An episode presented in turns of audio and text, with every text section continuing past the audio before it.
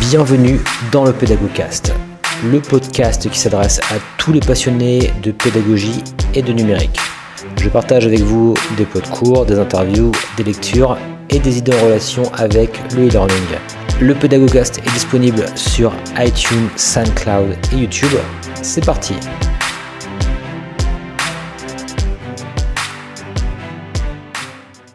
Ok, c'est parti. Alors donc bienvenue dans euh, ce nouvel épisode hein, du euh, Pédagogcast et j'accueille donc deux étudiants de master TEF toujours donc dans euh, par rapport au cours sur l'hybridation. donc ben, j'accueille du coup Antonin et Réjeanne. Donc bonjour Réjeanne.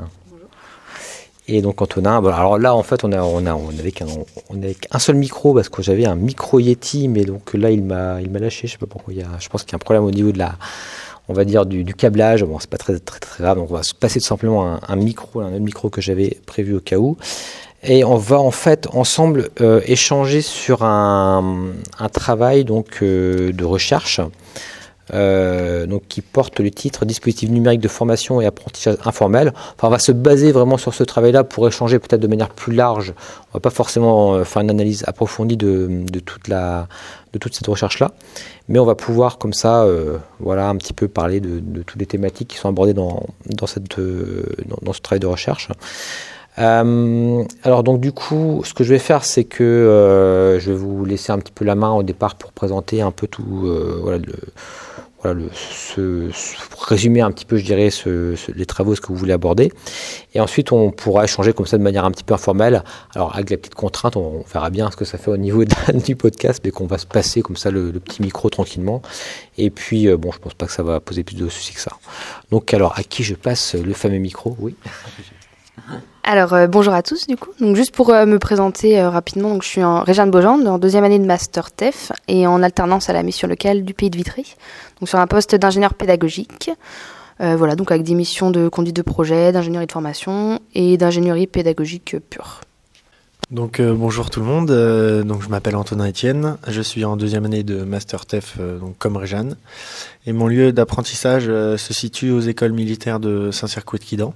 Euh, donc, je suis animateur euh, numérisation de l'espace de formation euh, donc aux écoles et, et, donc mes missions principales sont donc d'accompagner et de former donc les enseignants, les formateurs des écoles au développement des outils numériques dans leur pratique pédagogique. Euh, donc, euh, pour, euh, donc pour ce podcast, du coup, on a choisi un texte qui est issu de la revue Raison éducative. donc ce texte voilà, est issu de la revue Raison éducative, donc qui s'adresse aux chercheurs et étudiants. donc on a choisi ce texte, bah, moi personnellement, parce que en fait aujourd'hui dans mon environnement professionnel, j'ai pas forcément accès à beaucoup d'outils techniques du coup. Et en fait avec les lectures et les échanges, ça permet de me construire un petit bagage aussi pour la suite. Euh, pour euh, l'après-master, voilà, sur les questions de formation à distance et d'hybridation. Euh, pour ma part, donc le sujet de ce texte scientifique m'a intéressé puisque je ne connaissais pas du tout bah, cette partie, ce sujet auparavant. Et donc la thématique de cet article est très intéressante puisque donc elle traite de deux termes en vogue et donc très utilisés dans le monde de l'entreprise et de la formation, qui sont la gamification et les serious games. Euh, et donc euh, nous pourrions être amenés donc euh, pour plus tard à manipuler ces termes et donc il semblait utile de les travailler. donc le texte traite en effet des dispositifs numériques de formation et de l'apprentissage informel, le tout en illustrant donc les termes gamification et serious game.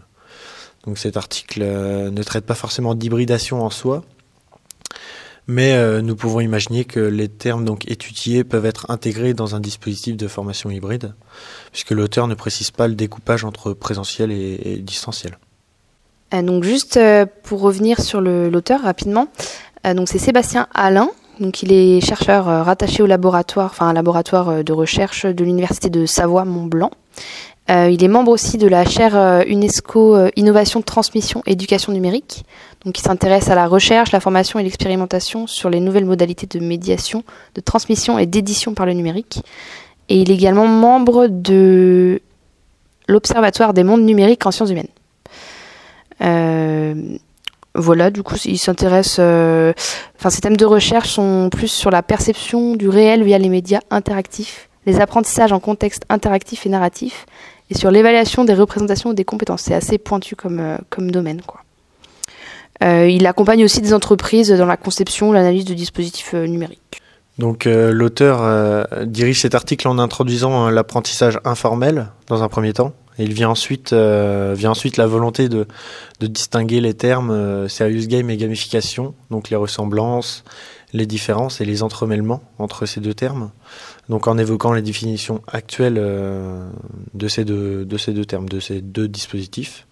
Et dans un troisième temps, donc l'auteur mobilise deux figures conceptuelles qui sont donc la mise en abîme et euh, la métalepse.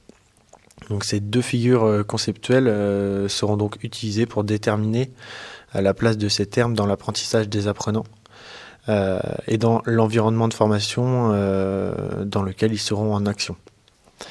De manière générale, l'auteur cherche à répondre aux questions suivantes. Donc l'écart entre volonté des RH et euh, la réalité de l'apprentissage sur le terrain peut-il se résoudre? Et euh, l'apprentissage informel peut-il euh, donc cohabiter avec les environnements numériques de formation? Du coup, juste avant de rentrer dans le détail de l'article, les, points de discussion, moi j'avais juste une petite question. Donc c'est possible en se détachant du texte, mais du coup, vu que Julien vous l'avez pas lu, c'est plus facile. Est-ce que dans votre conception du coup et dans vos pratiques, vous différenciez serious game et gamification déjà? Et si oui, comment vous les distinguez? Ou je sais pas qui. Alors, euh, de mon point de vue, un serious game, je dirais que c'est un, c'est plutôt, on va dire, on va plutôt se, centrer, par exemple, sur un jeu vidéo en tant que tel, dans le but d'apprendre.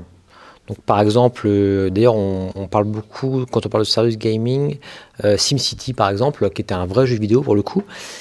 c'est un, peu une simulation et finalement, il y a beaucoup de, de, serious games qui sont inspirés finalement du concept de SimCity. Euh, pour en faire des jeux pour le coup pédagogiques.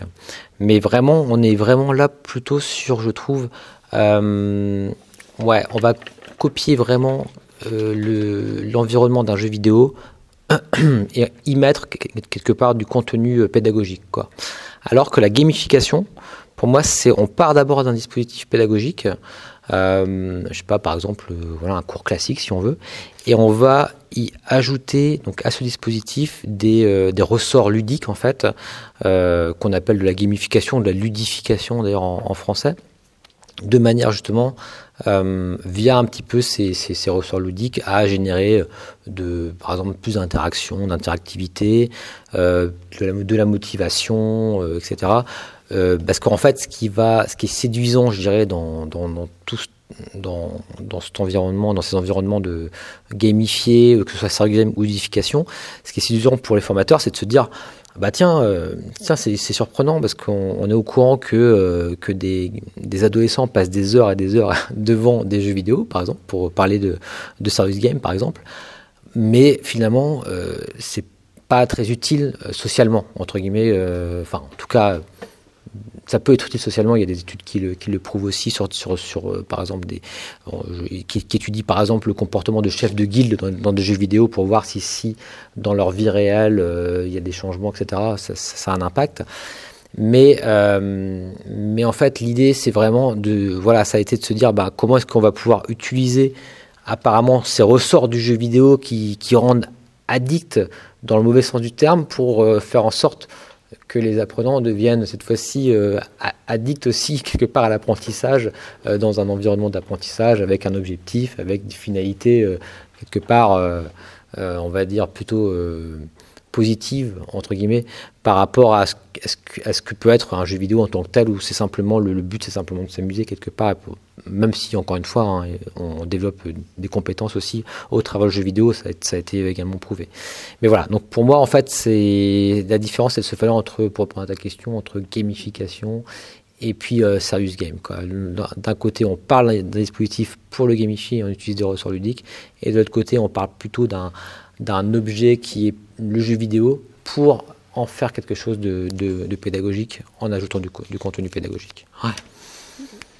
Bah, pour ma part, euh, avant d'étudier ce texte, euh, bah, je distinguais pas trop euh, ces, ces, deux dispositifs, hein, parce que je m'étais tout simplement pas euh, forcément intéressé à ceci, j'avais pas lu là-dessus, etc.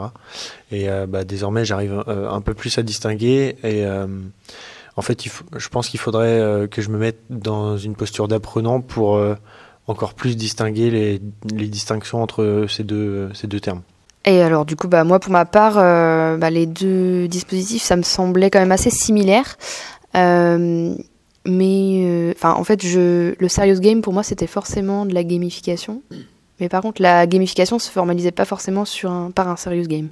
Je sais pas si je suis très claire, mais enfin, quand j'entendais euh, gamification, par exemple.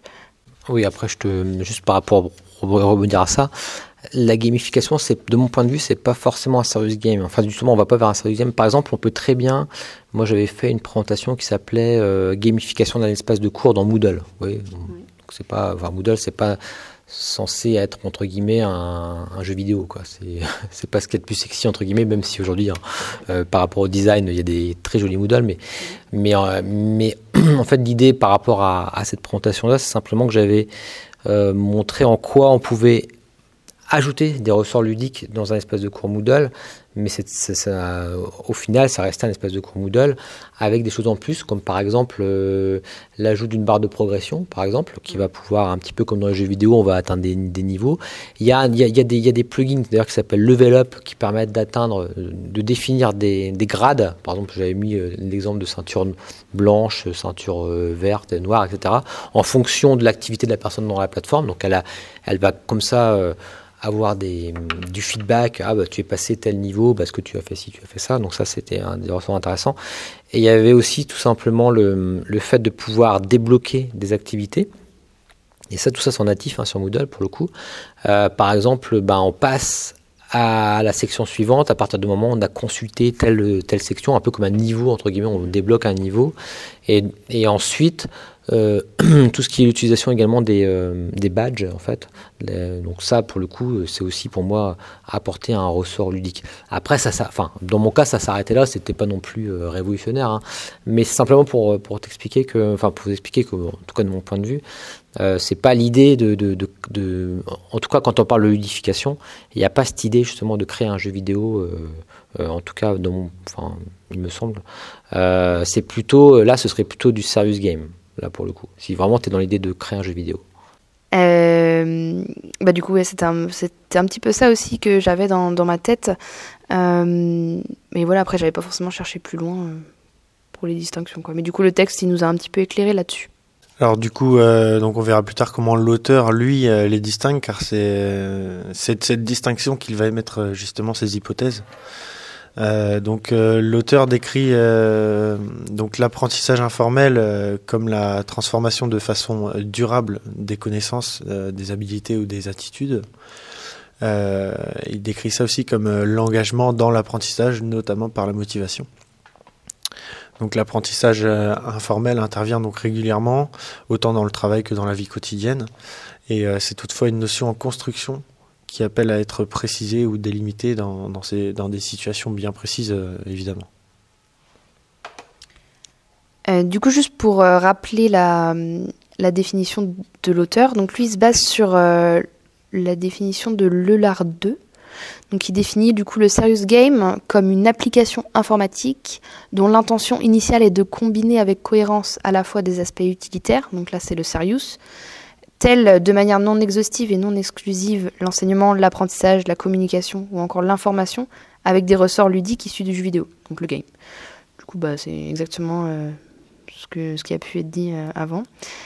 Euh, et dans ce texte, du coup, il s'intéresse plus aux serious games qui peuvent être intégrés, au sein des entreprises, donc notamment par la simulation en fait de situations concrètes comme des entretiens de management ou de la gestion de conflits, ce genre de choses. Et donc au niveau du terme de gamification, euh, donc il était, il avait avant une place, euh, une énorme place euh, dans le champ du marketing, et il a explosé depuis dans le champ de la formation depuis quelques années. donc on peut traduire ce terme par ludification en français, comme tu l'as dit Julien. Et donc euh, l'objectif est d'augmenter l'engagement, de motiver à agir de par l'attrait de récompense, par exemple, de feedback ou de de, euh, par exemple, comme tu expliquais, de badge, euh, voilà. Donc c'est une liste non exhaustive, bien sûr. Hein.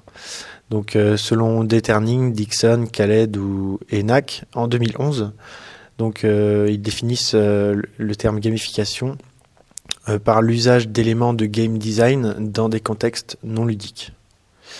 Donc voilà. Donc passons désormais aux ressemblances entre ces, termes évoqués par l'auteur. Dans un premier temps, ces termes renvoient à la notion de game. Donc la structure est donc ludique et les règles sont pensées lors de la conception. Euh, de la scénarisation. Euh, l'objectif principal est donc l'acquisition de connaissances, de savoir-faire ou de savoir-être hors du jeu. Euh, dans un second temps, donc la ressemblance est marquée par la place de la narration dans ces deux dispositifs, donc le scénario, la mise en scène, la création d'une histoire, d'un fil conducteur. troisièmement, donc l'existence d'interactions à autrui, mais entre apprenants existe. Par exemple, une messagerie instantanée, donc qui est incorporé. Euh, et euh, dernièrement, donc, euh, ces deux dispositifs favorisent l'apprentissage autonome et sans réelle relation tierce par contre. il existe bien des feedbacks, mais ils sont construits en amont généralement. donc voilà. Juste par rapport à ça, est-ce que il aborde aussi la question, parce que dans, dans les serious games, la ludification, la gamification, il y a aussi tout un, un champ maintenant qui apparaît, enfin qui apparaît, ça fait longtemps maintenant, mais c'est autour des mêmes des jeux de plateau en fait. Euh, aujourd'hui, il y a un, fort engouement euh, via les jeux de plateau. Est-ce que là, c'est uniquement abordé sous l'aspect numérique ou euh, d'accord Du coup, donc, donc avec ces, ressemblances, il a aussi identifié des, distinctions et notamment, notamment surtout en termes de coûts en fait. Lui, donc il, il met en Enfin, il indique que les, que les serious games sont quand même plus coûteux à mettre en place que de la gamification. Et c'est vrai que bah, ça semble assez logique euh, dans le sens où euh, bah, des badges ou des systèmes de, progression, c'est pour les choses simples euh, en gamification, mais je pense que ça peut être plus facilement intégré un dispositif. Alors qu'un serious game, bah, il y a forcément besoin déjà d'un moteur de jeu vidéo. Donc ça implique des coûts. Après, je sais pas, j'ai jamais, j'ai jamais pratiqué réellement, donc je sais pas si dans le concret ça se confirme ou pas. Euh, effectivement, j'avais eu des exemples en fait. Alors, il y, a un chercheur qui est assez connu qui s'appelle Julien Albarez. Je ne sais pas si vous avez, euh, s'il en parle dans l'article. Euh, il est de, Lille, enfin de l'université de Lille. et en fait, j'avais vu une conférence et notamment il parlait beaucoup de serious game créés dans des banques en fait. C'était un petit peu des mondes ouverts. et en fait, au niveau du coût, effectivement, c'était, je crois que c'était plusieurs centaines de milliers d'euros facilement. Hein pour un, c'était 300 000 euros, je pense, des, dispositifs assez euh, classiques, on va dire. De, aujourd'hui, bon, sans doute que quand tu parles de moteur de, de graphique, etc., enfin, il y a des solutions aujourd'hui qui s'apparentent à du serious game, qui sont beaucoup plus light et beaucoup moins coûteuses, euh, notamment la, qui permettent la création, peut-être que, je pense que vous voyez de quoi je veux parler, euh, notamment on, voit, on, peut, on peut créer des scénarios avec des avatars, euh, quand tu, parlais de simulation d'entretien d'embauche ou des choses comme ça, ou de gestion de conflit, on peut facilement aujourd'hui, euh, enfin facilement, ça demande quand même un gros travail de scénarisation, etc. Mais en termes de technique pure, on va pas forcément développer un moteur euh, graphique, par exemple.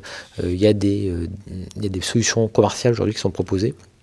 J'ai pas forcément les, noms en tête, ce sera intéressant d'ailleurs de, le noter. donc voilà, ça, je pense qu'aujourd'hui, on arrive à un état de maturité du marché qui est euh, assez important et qui permet, euh, si on a du temps à y consacrer, euh, eh bien de peut-être de pouvoir créer maintenant aujourd'hui du serious game. Mais jusque-là, on était plutôt sur de la ludification, la gamification, parce qu'effectivement, c'est beaucoup plus abordable et ça vient se greffer sur les, ce qu'on appelle les LMS, finalement les plateformes de cours, beaucoup plus aisément et, et simplement, on va dire.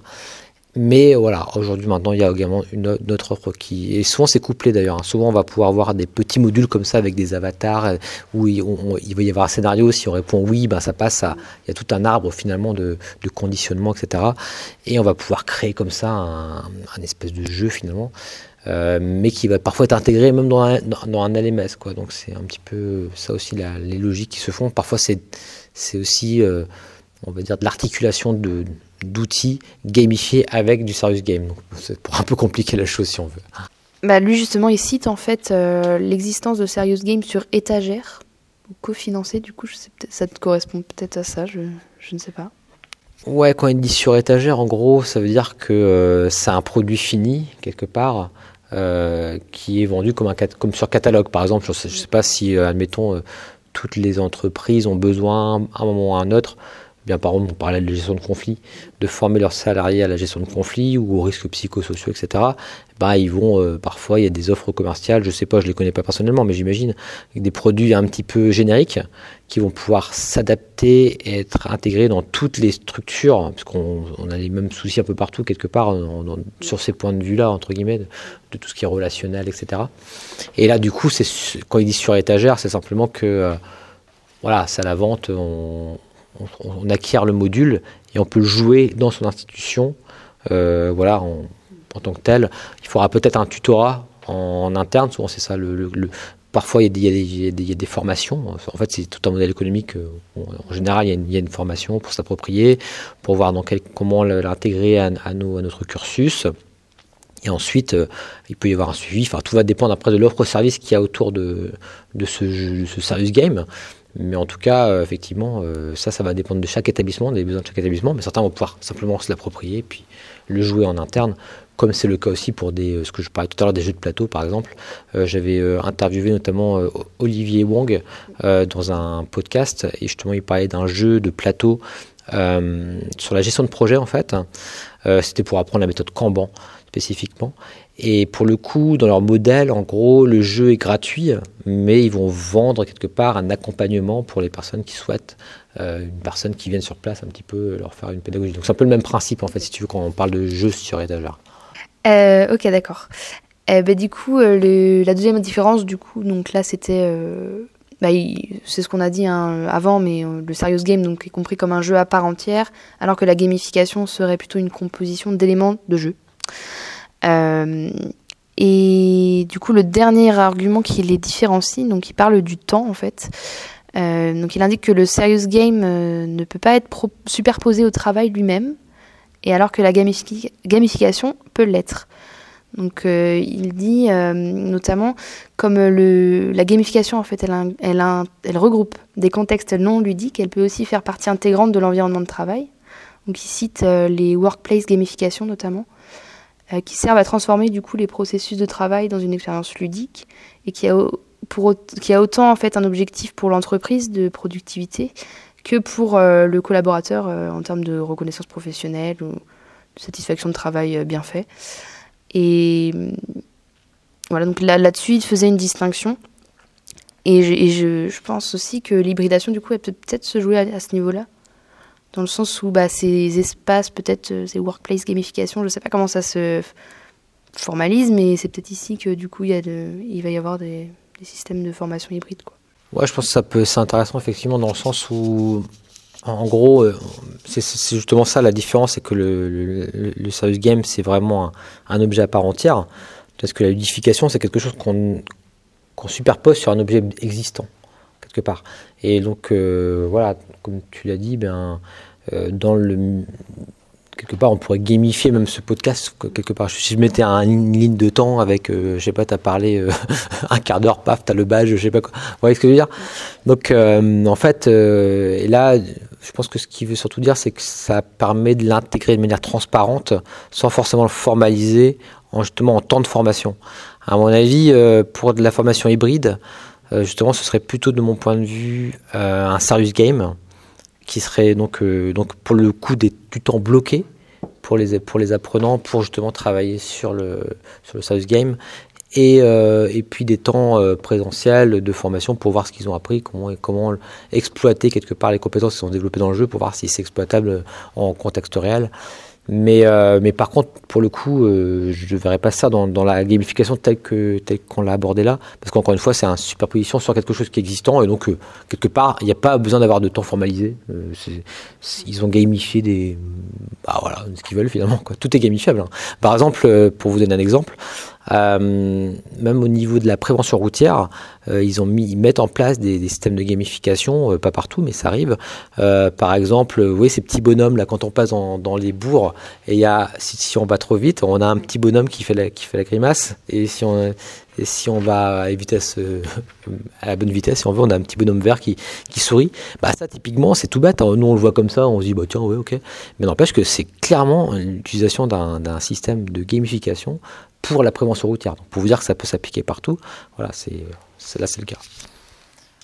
Bah justement, pour rebondir euh, là-dessus, ça me fait penser que, enfin, dans, peut tout gamifier. Euh, moi, je sais que dans mes pratiques, euh, donc j'accompagne des jeunes sur euh, l'identification de leurs compétences. C'est sur plusieurs rendez-vous individuels et à chaque, euh, ils ont un livret en fait euh, qui viennent à chaque fois avec. Et à chaque fin de rendez-vous, du coup, on a une, j'ai mis en place une petite, un petit graphique, une ligne de progression avec des petits badges en fait au fur et à mesure. Et du coup, bah, à chaque rendez-vous, on met où ils sont rendus et quand ils ont atteint le badge, bah, c'est bien quoi. Du coup euh, je leur dis qu'ils ont atteint cet objectif là du coup ça me fait penser à ça. Donc par la suite euh, l'auteur Sébastien Alain euh, fixe donc un point sur l'enchassement de ces deux dispositifs. Donc il apparaît qu'un dispositif soit intégré dans un autre et de ce fait bah, il, il s'entremêle. Et là est la complexité donc de ces de ces dispositifs lorsque l'on n'est pas acteur de ceux-ci euh, donc euh, un, serious game peut être intégré euh, dans un autre serious game par exemple. Un serious game peut intégrer des éléments de gamification. Donc ces entremêlements ne sont pas inclus dans les définitions générales évoquées donc, au début de cet article, mais ils sont bien présents bah, dans les formations en, en général. Effectivement, alors c'est marrant, il y avait, vous vous rappelez, est-ce que vous vous souvenez de ça? Vous étiez peut-être trop jeune. Second Life, ça vous parle? Euh, non, il en parle dans le. D'accord. Bah justement, bah Second Life, pour le coup, bah c'est bien ce que tu es en train d'exprimer là, dans le sens où c'était un monde virtuel, à l'époque où on idéalisait un peu. Euh, aujourd'hui, on parle. Je pense qu'aujourd'hui, on est plus en train de s'intéresser à la réalité augmentée, c'est-à-dire d'ajouter. D'ailleurs, ce sera un petit peu intéressant de faire le parallèle, d'ajouter des. La réalité augmentée, c'est pour le coup, c'est de la gamification pour moi, parce qu'on va ajouter sur des éléments euh, réels, ben, des, choses gamifiées, mais pour le coup en réalité augmentée. Et, euh, et pour le coup, euh, c'est vrai que malgré tout, dans, dans justement Second Life, où là c'était de, la, du monde virtuel, de la réalité virtuelle, eh bien, dans Second Life, il y avait ensuite des choses qui se passaient. Par exemple, il pouvait y avoir des conférences, il pouvait y avoir des choses. Enfin, c'était l'idée en fait.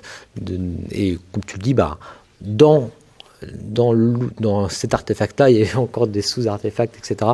Et euh, voilà, donc ça c'est effectivement, c'est là ça devient complexe parce que pour analyser tout ça, après, ben, savoir où c'est gamifié, où c'est serious gamé, où c'est etc. C'est pas c'est pas toujours évident, on va dire. Mais effectivement, voilà, c'est pour rebondir un petit peu sur sur tes propos, Antonin. Et du coup, je sais pas si on détaille tout après, vu que le temps va nous manquer, je pense. Je sais pas, tu veux peut-être rappeler les, les degrés? Dont il, dont parle, justement donc euh, maintenant nous allons parler donc euh, d'une d'une figure de style euh, qui se nomme la métalepse. donc il s'agit de substituer, la cause par les conséquences. Et donc la métalepse est, en fait liée à la mise en abîme. Donc une définition générale de la mise en abîme, c'est par exemple une œuvre dans une œuvre. donc ça c'est appliqué à l'art. Euh, et en effet, donc la mise en abîme met en résonance des éléments euh, entre couches distinctes, alors que la métalepse les relie en créant des passages. Et donc, selon l'auteur, il existe euh, trois degrés qui précisent la mise en abîme, dont le dernier est intimement lié à la métalepse. Donc, le degré, les relations entre les reflets, le reflet et son objet est dite soit de similitude, de mimétisme ou d'identité. Donc euh, ces trois degrés euh, ont été euh, justement mis en, enfin, corrélés à des, à des, applications des, des situations dans ce texte. et donc des postures, des postures d'apprenant dans un dispositif donc de serious game et dans un dispositif de gamification. D'accord, donc c'est quelque part l'apport, je dirais, euh, la scientifique moelle, on va dire, de ce travail, de tout ce travail de recherche, ça a été de, de, faire cette échelle finalement qui est qui n'existait pas, clairement. Parce que moi, j'en ai, ai pas entendu parler pour le coup. Et ok, effectivement, bah, c'est intéressant. Après, je je pourrais pas rebondir effectivement sur cette classification-là, je la, je la regarde dans, le détail.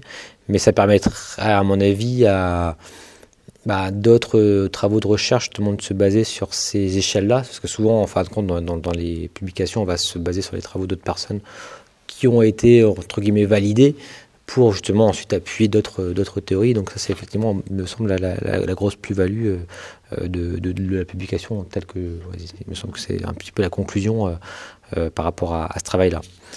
Euh, ok, bon, en tout cas, c'était super intéressant. Est-ce que vous aviez autre chose à rajouter euh, par rapport à tout ça? Donc, euh, oui, me concernant, bah, j'ai plutôt l'expérience de construction de formation hybride, par exemple, en 50% distanciel, 50% présentiel, etc. Mais euh, j'ai jamais eu l'expérience de construction de, de tels dispositifs dont on parle aujourd'hui. Et euh, je n'ai peut-être pas encore assez d'expérience de bagage pour en parler avec précision. Mais euh, c'est sûrement en étant apprenant d'un dispositif de serious game ou de gamification justement que, que je développerai une certaine appétence euh, bah, pour ce genre de dispositif. Et, euh, et donc voilà, c'était mon, mon petit mot de conclusion. Euh, et également, désolé. Oui, je voulais aussi distinguer la notion de play et de game. ça me semblait assez important. parce que concernant cette dimension, donc play, je pense que cela bah, ça rapporte à une certaine à la liberté de laisser à, à un joueur euh, la liberté laissée à un joueur dans un jeu. Et, euh, et, cela peut très vite devenir incontrôlable. Et du coup euh, c'est pour ça que le terme gamification est bien identifié. Parce que le terme game est plus adapté pour l'apprenant euh, puisque les règles sont mises en place et les contraintes on va dire qu'elles sont apposées d'où la mise en place d'un scénario d'une histoire ou d'un fil continu par exemple et en fait, cette distinction-là, il, il, en parle dans le texte et il dit, euh, enfin, il arrive à la conclusion que euh, la, bah, la plupart euh, des dispositifs numériques de formation dont il parle en fait sont plutôt du coup avec cette dimension game. Et il se pose la question en fait, est-ce que ça serait vraiment pertinent de réfléchir à des dispositifs plus ouverts qui intègrent du coup plus la dimension play à l'intérieur de ces dispositifs? Alors je ferais bien, hein, du coup c'est super intéressant ça. Euh, je sais pas si vous êtes euh, gamer un petit peu vous de l'autre côté. Ouais. Euh, bah, par exemple dans le monde dans le monde du jeu vidéo, on était beaucoup sur le game. Enfin d'après ce que ce qu'on dit là, on était beaucoup sur le game très longtemps finalement avec les des jeux à couloir beaucoup. Moi j'aime bien hein, ce genre de jeu aussi euh, très guidé. Euh, je sais pas si on peut prendre des exemples un peu euh, connus, je style euh, des jeux de, shoot un peu comme Call of Duty, des choses comme ça, où on, suit, ou Resident Evil, on suit un petit peu le, couloir, on va dire. Et euh, par opposition à d'autres jeux, pour reprendre d'ailleurs un, un, peu un même style de jeu, euh, qui avait fait un petit peu, je trouve, une. Enfin, il me semble que c'était un peu une révolution, c'était Far Cry, Far Cry 2. Euh, je sais pas si vous connaissez ce jeu-là. C'est un jeu qui est assez ancien déjà. Hein. Bah, Aujourd'hui, il y a Far Cry 5, je crois, maintenant, ou ouais, 5. Et, euh, et, en fait, c'était euh, bon, il n'était pas très réussi, même. Enfin, il n'était pas très réussi. On va dire qu'il avait des soucis de bugs. On va dire, il était super super difficile en plus. Et euh, pour vous dire, même moi je l'ai pas fini, donc c'est vraiment qu'il est difficile. C'était la petite vantardise du jour. Non, mais c'est vrai qu'il était vraiment, euh, mais, mais dû notamment à des bugs et des blocages qu'on pouvait avoir et des ennemis qui rapparaissent sur rail. Mais au-delà de ça, ce qui était super intéressant avec ce jeu-là, c'est qu'il a, euh, bah, de mon point de vue, c'était peut-être le premier à faire ça, enfin en tout cas je, je crois, euh, mis cette notion de jeu ouvert finalement avec le déblocage un petit peu euh, avec des tours en fait, on débloque comme ça des, des coins de la carte qu'on découvre au fur et à mesure. Euh, et c'est donc dans un monde ouvert, quelque part, plus ou moins ouvert. Et là, quelque part, on se rapproche plus de ce qu'on appellerait le play, mais tout en gardant du game, c'est-à-dire des contraintes. Et en fait, l'enjeu là-dedans, il est, il est. Euh, et je pense que si ça arrivait plus tard, c'est que c'est plus compliqué à mettre en place. Et un peu comme dans la, la, pédagogie, ce sera plus compliqué à mettre en place des systèmes de play que de game, parce que euh, du coup, bah, il faut, faut imaginer toutes des solutions, laisser un sentiment de liberté comme un sentiment de liberté, ou un peu aujourd'hui comme l'ultime maintenant euh, jeu pour ça, c'est euh, Zelda euh, Breath of the World, ça. Et euh, mais où là justement, bah, c'est pareil, c'est un monde ouvert. Et euh, ou encore ou Dead Red Redemption 2 d'ailleurs, ce qui est encore qui est encore devenu la référence maintenant. Mais, euh, mais bon, c'est super intéressant parce que c'est vrai que le jeu vidéo évolue vers là. Après, bon, euh, personnellement, moi, je, suis pas. Euh, parfois, avoir trop de liberté, ça peut être déroutant aussi. C'est pareil qu'en pédagogie. Je fais souvent le parallèle entre les deux. C'est pour ça, moi, je suis très intéressé par, toutes ces problématiques-là. Et mais c'est vrai que voilà, ça me paraît logique quelque part que le play arrive maintenant. On se pose la question maintenant parce que on n'est plus mûr et le game était avant. Donc sans doute qu'on arrivera à des dispositifs comme ça, mais il faut qu'il soit vraiment pensé en amont. Euh, enfin, c'est ça demande beaucoup plus de réflexion et il faut penser toutes les possibilités pour donner cette impression de liberté, tout en guidant la personne dans un apprentissage. Euh, en, rebondissant donc sur le, jeu Red Dead Redemption 2, euh, bah, j'ai un petit exemple. Bon, c'est un monde ouvert, mais il y a un mode histoire avec des missions, etc. Mais euh, si, on trans si on transvase ça au monde de la formation, par exemple, euh, des missions, euh, enfin, il y a des missions avec des objectifs, etc. Mais en plein milieu de mission, on peut être attiré par quelque chose d'autre et donc sortir de ces missions. Et donc, on se retrouve dans, dans ce monde ouvert, justement, où bah, on a beaucoup de liberté et on peut et on peut bah, se promener, euh, faire ce qu'on veut, entre guillemets. en dépité un petit peu. Si on... Exact. Et, euh, et, et, donc, euh, bah, l'objectif n'est pas atteint finalement euh, de cette mission. Donc, on doit recommencer, etc. Et ça, pour le coup, ça pourrait être un biais justement du play, parce que là, c'est un jeu, donc on recommence, comme tu dis, mais dans un dispositif de formation, il faudrait éviter justement de perdre des gens en route dans un dispositif de play. Et là, ça serait, ça demande de bah, vraiment que ce soit encore une fois réfléchi, parce que si euh, très rapidement la personne se retrouve à faire euh, d'autres choses euh, et qu'au final on n'arrive pas à atteindre l'objectif et que parce qu'un diplôme reste quand même centré sur l'acquisition de compétences, donc ça veut dire qu'il faut quand même les formaliser. Enfin, il y a quand même un minimum de, formalisation à mettre en place et de choses à, valider.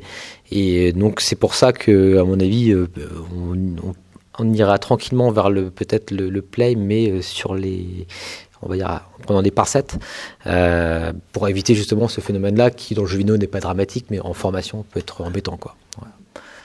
Bon bah c'est parfait, je pense qu'on peut s'arrêter là. En tout cas c'était super intéressant. Alors c'était un petit peu un petit peu différent parce que là on se passait le micro, donc du coup il y avait peut-être des, coupures etc. Mais bon c'était une expérience de, de podcast euh, un peu improvisée. Il hein. faut savoir aussi faire parfois avec les moyens du bord. Parce que... Mais en tout cas c'était super intéressant. Je vous remercie en tout cas de d'avoir choisi cette thématique. Hein. Je crois que c'est, j'ai pas eu encore de la notion de gamification. On n'est pas trop parlé d'hybridation quelque part, mais euh, bon, bah en même temps, euh, évidemment, hein, qui dit gamification euh, dit aussi hybridation dans le sens où c'est tout de suite plus facile de mettre en place des dispositifs hybrides qui motivent finalement l'apprenant parce qu'il voit où il en est, etc. Enfin, de toute manière, ça, ça, fait sens. Donc, bah, je vous remercie en tout cas, euh, donc Antonin et Réjeanne, et puis bah, je vous dis à, à, bientôt et merci à toutes les personnes d'avoir écouté ce podcast jusqu'au bout. Voilà, au revoir. Merci, merci au revoir.